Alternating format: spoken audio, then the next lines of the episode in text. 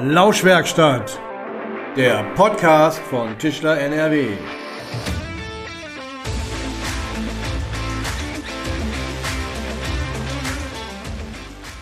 Meine sehr geehrten Damen und Herren, ich begrüße Sie sehr herzlich zu unserer Podcast-Serie Lauschwerkstatt, heute in Form einer Sonderschicht. Mein Name ist Johann Quartmann, Hauptgeschäftsführer am Fachverband Tischler NRW und ich begleite Sie durch unsere heutige Folge.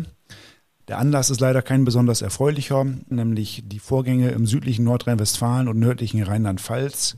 Die katastrophalen Zustände haben wir alle in den letzten Tagen verfolgen können. Hohe Opferzahlen in einer Form, wie wir sie alle, glaube ich, uns gar nicht vorstellen konnten und auch katastrophale Verwüstungen an Infrastruktur, an Gebäuden und natürlich auch an der Industrie und an Handwerkswerkstätten. Das betrifft leider auch Tischlerbetriebe.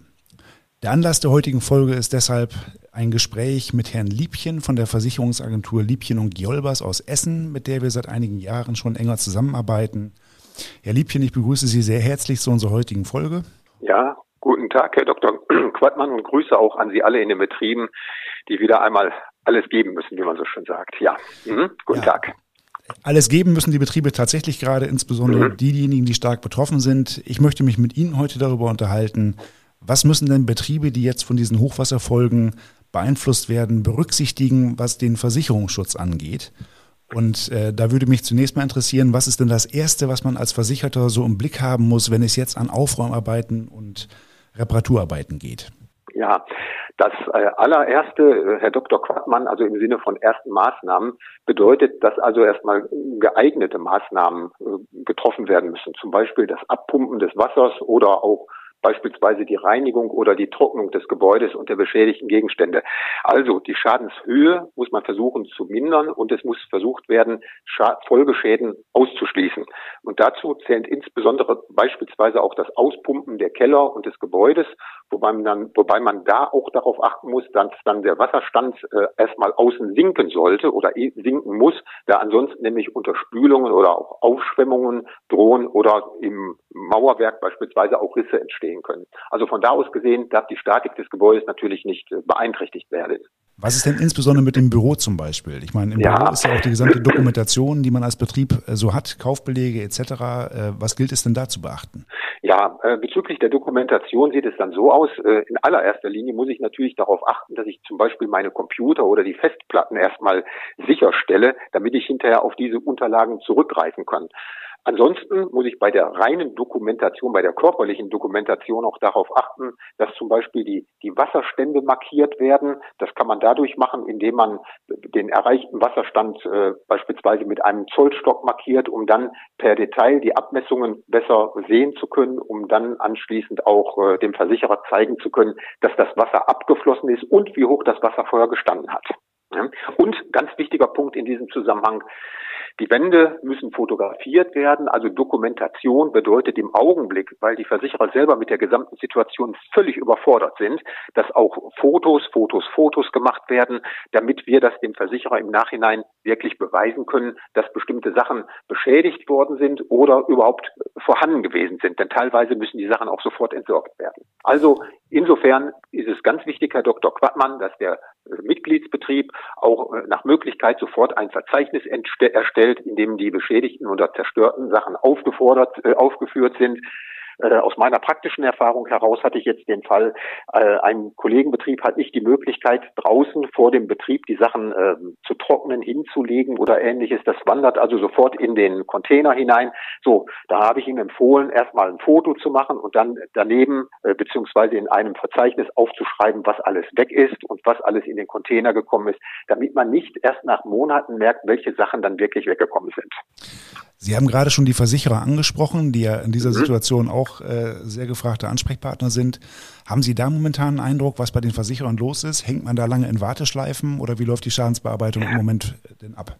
Ja, leider der, sind die Versicherungsgesellschaften, das muss ich wirklich so sagen, diesmal total überfordert. Also genauso wie wir mit diesem äh, Überschwemmungsschaden seinerzeit als Privatleute oder als äh, Firmen überfordert gewesen sind äh, und das nicht erwartet haben, so ist, so hat das diesmal die Versicherer auch überrollt. Man hat zwar so verschiedene Schadensszenarien in der Schublade, aber das hat diesmal gar nicht funktioniert.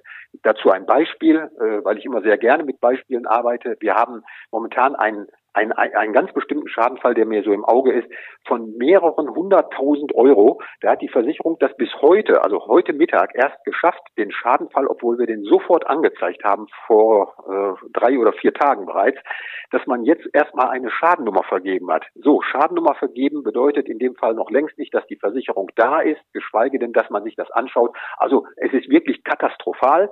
Der Kunde wiederum kann sich ja nur darauf verlassen, dass er eine Weisung von seiner Versicherung bekommt und die Versicherung ihm sagt, was zu tun ist. Und das fällt, das fehlt dieses Mal leider. Also da überholen sich dann die, die, äh, die Vorkommnisse teilweise etwas. Das, was normalerweise ja. zuerst kommt, kann nicht zuerst kommen, weil die Versicherer nicht erreichbar sind. Vor mhm. dem Hintergrund ist wahrscheinlich eine Dokumentation eine vernünftige. Sie genau. sprachen schon an Fotos, Fotos, Fotos. Ja. Im Moment das, was äh, wirklich angezeigt ist, damit man dann hinterher noch nachvollziehen kann, was war da, was war wie stark beschädigt weil mhm. bei, im Chaos der Aufräumarbeiten wird sicherlich auch einiges wegkommen, was man hinterher einreichen möchte. Von daher ist der Appell tatsächlich sehr zentral gerade. Genau. Ähm, mhm. Die Aufnahme, die Kontaktaufnahme mit der Versicherung, die wird vermutlich mal auf den üblichen Wegen laufen. Es gibt ja Kontaktformulare, die Versicherer haben die auf ihren Webseiten.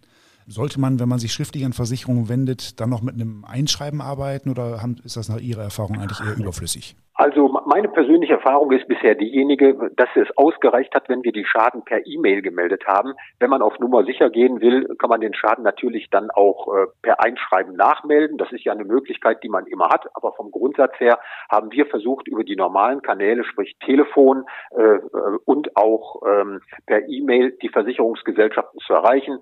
Die telefonische Kontaktaufnahme hat in den letzten Tagen nicht mehr so gut funktioniert, aber wir bleiben da am Ball und das ist auch die einzige Möglichkeit.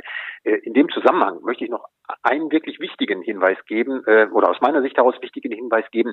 Äh, der eine oder andere Kollege mag vielleicht momentan den Eindruck haben, dass bei ihm glücklicherweise nur ein kleinerer Schaden entstanden ist.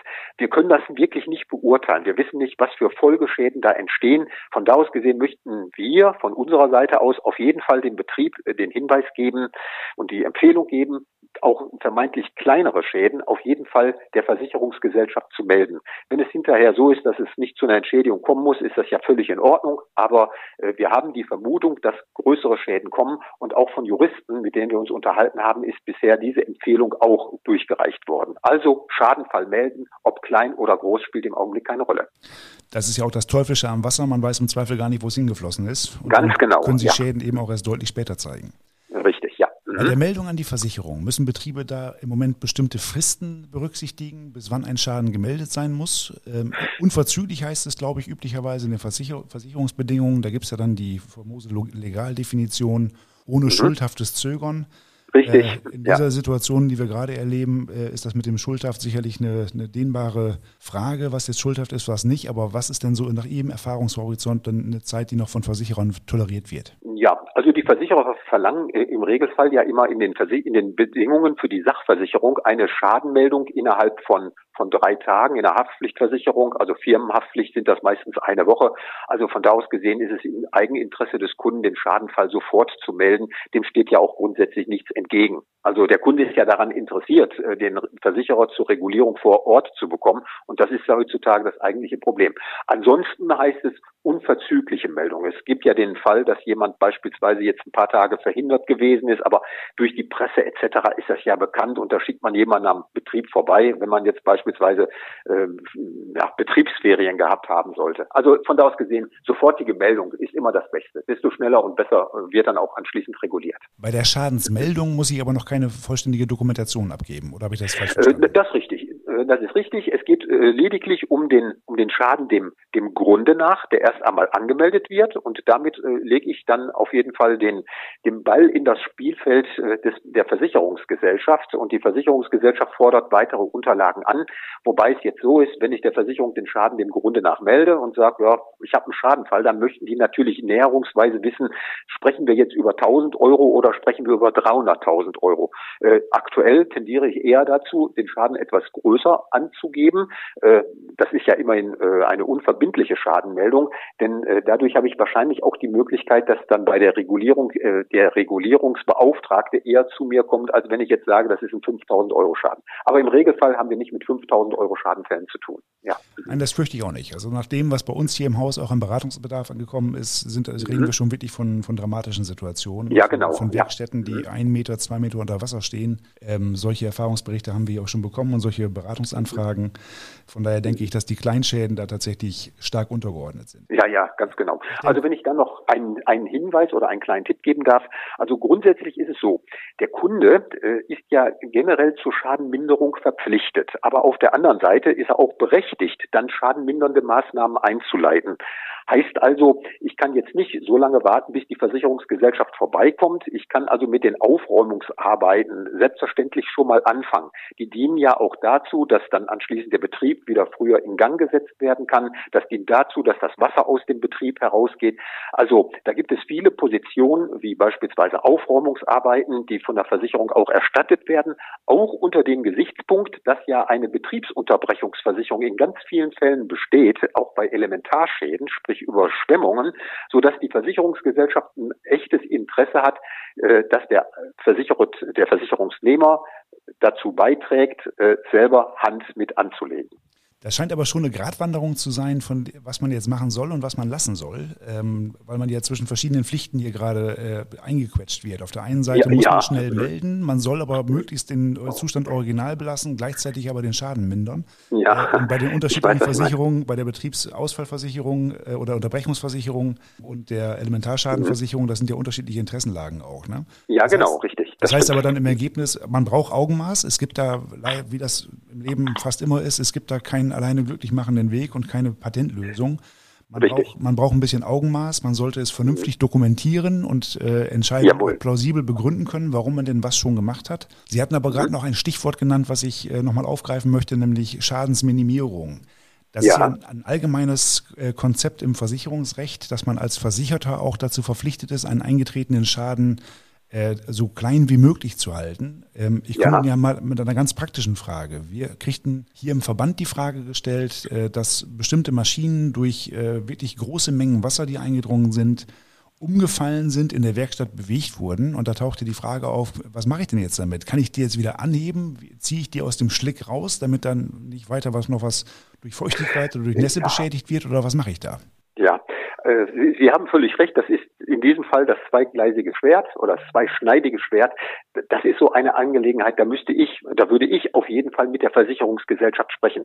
Da geht es ja direkt um CNC-Maschinen, um schwere äh, Kantenanleihmaschinen. Äh, das sind Beträge zwischen 50 bis 200.000 Euro gegebenenfalls. Und da ist es einfach so, da muss ich sofort eine Aussage vom Versicherer haben, wie ich mich verhalten soll. Schadensminimierung könnte ja dann bedeuten, dass jemand auf die Idee kommt und hebt seine CNC-Maschine beispielsweise mit dem Gabelstapler an, um die dann erstmal aus der Gefahrenzone herauszubringen. Und dann fällt auf einmal die CNC-Maschine vom Gabelstapler herunter und die Versicherungsgesellschaft äh, wird mir das unter Umständen noch äh, negativ auslegen, obwohl ich äh, im guten Sinne für eine Schadensminimierung gestanden habe. Also das ist natürlich sehr gefährlich, ja. Mhm. Da, da, kann ich offen gestanden auch keinen Tipp, keinen Hinweis geben jetzt, ja. Mhm. Ja, das, denk, das ist eben gefährlich. diese Krux an der Geschichte, dass man also mit Patentlösungen nur sehr schwer arbeiten ja. kann. Ja, genau. Aber wir mhm. reden, wir müssen dann differenzieren zwischen dem versicherten Schaden und einem sogenannten Folgeschaden. Ähm, ja. Der Gabelstapler, der dann in guter Absicht eingesetzt wurde und die Maschine dann äh, mhm. nochmal aus einem Meter Höhe hat fallen lassen, äh, der wäre dann eben kein äh, Schaden mehr, der durch Hochwasser versichert wäre. Oder der durch ja, könnte so ausgelegt werden. So die, diese Art von Verschlimmbesserung, um das mal so auszudrücken. Ja, genau. Ja. Also mhm. im Zweifel, wenn es irgendwie geht, mit dem Versicherer Kontakt aufnehmen, wobei das jetzt auch ein sehr frommer Rat ist. Äh, wir hatten ja. vor einigen Minuten gesagt, gesagt, dass die Versicherer telefonisch kaum noch zu erreichen sind. Ja, ähm, bisher. Da ist, kann man leider tatsächlich auch nur raten, mit Augenmaß vorzugehen, aber im Zweifel lieber von äh, dem Einsatz schwerer Maschinen zur Bergung von Tischlereimaschinen abzusehen und das Gespräch mit dem Beauftragten der Versicherung abzuwarten. Das, das muss man dann tun, ganz genau.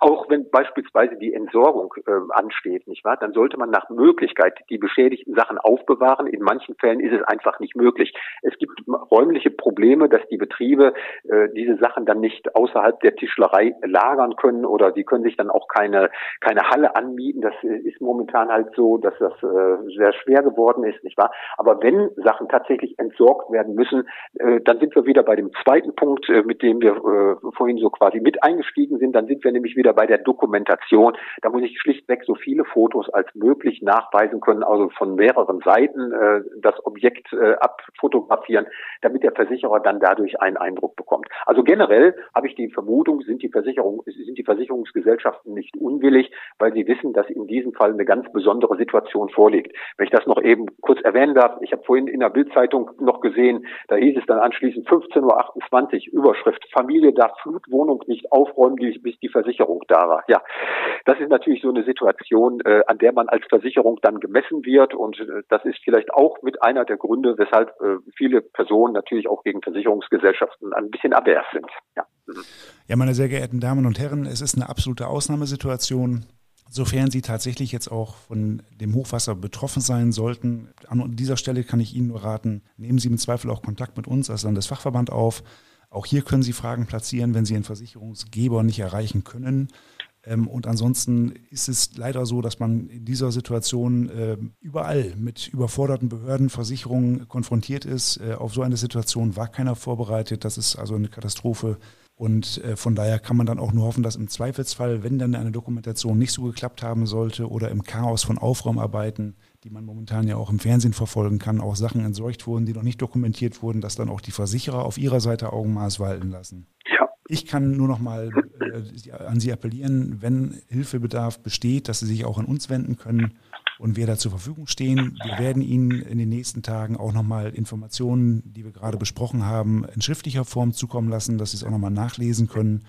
Verbunden auch mit einigen Listen, also ganz einfache Excel-Tabellen, in denen dann so die Standardmaschinen aufgeführt sind, wo man dann schon mal einen Überblick hat, dass man nicht eine Maschinenart einfach vergisst im Eifer des Gefechts, ähm, um, das, um die Aufnahme und Dokumentation etwas zu vereinfachen und wir haben über den Landesfachverband vergangene Woche auch einen Aufruf gestartet an Tischlerbetriebe in Nordrhein-Westfalen, die dann dazu bereit sind, in den Krisengebieten auszuhelfen, in den Tischlereien auszuhelfen.